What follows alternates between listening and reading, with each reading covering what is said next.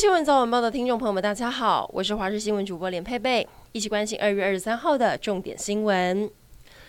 宜兰地检署指挥廉政署昨天二度搜索宜兰县长林子妙的官邸，因为县长疑似涉及贪污等弊案，除了林子妙，还有他的子女、县府一级主管，包含了农业局、交通局、财务局处长都被约谈。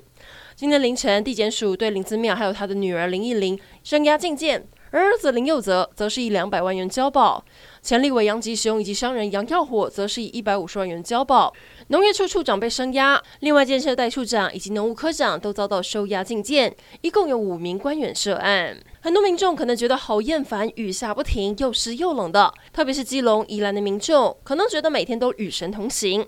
根据气象局统计，今年到目前为止五十二天，基隆只有一天没下雨，台北完全没下雨的天数也只有六天，刷新二十四年来的记录。到底这坏天气还要持续多久？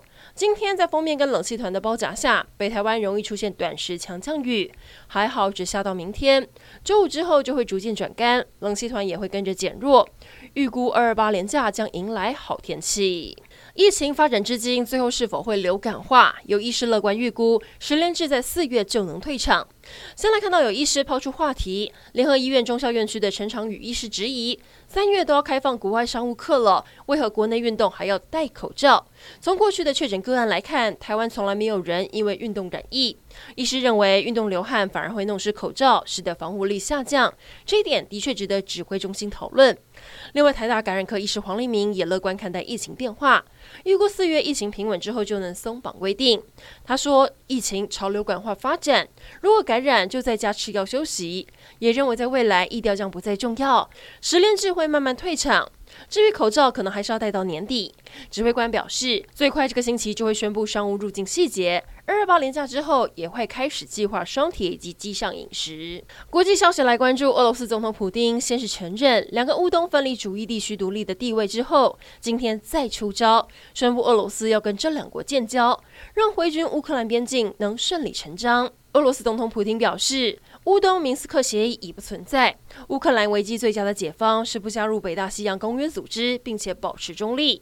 再加上有国外媒体拍到，俄国军队包含了坦克、运兵车都连夜开进了顿内茨克，种种迹象似乎都在暗示，普丁想要重演2014年并吞克里米亚的戏码。然而，原本说好的拜登跟普丁要会面，现在正式破局。美国总统拜登明确地表示，这就是俄罗斯入侵乌克兰的开始，将要对俄罗斯实施经济制裁，全面封封锁俄罗斯两大金融机构，还要调派 F 三五阿帕奇前往东欧部署。其他国家像是英国，则是要制裁俄罗斯五家银行、三位富翁。德国总理肖兹也说会暂停审核北溪二号天然气管线。欧盟将会冻结数百名俄罗斯国会议员的个人资产，这也影响到股市了。美股应声收黑。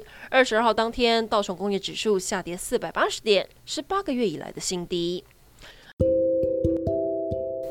以上整点新闻，感谢您的收听，我们再会。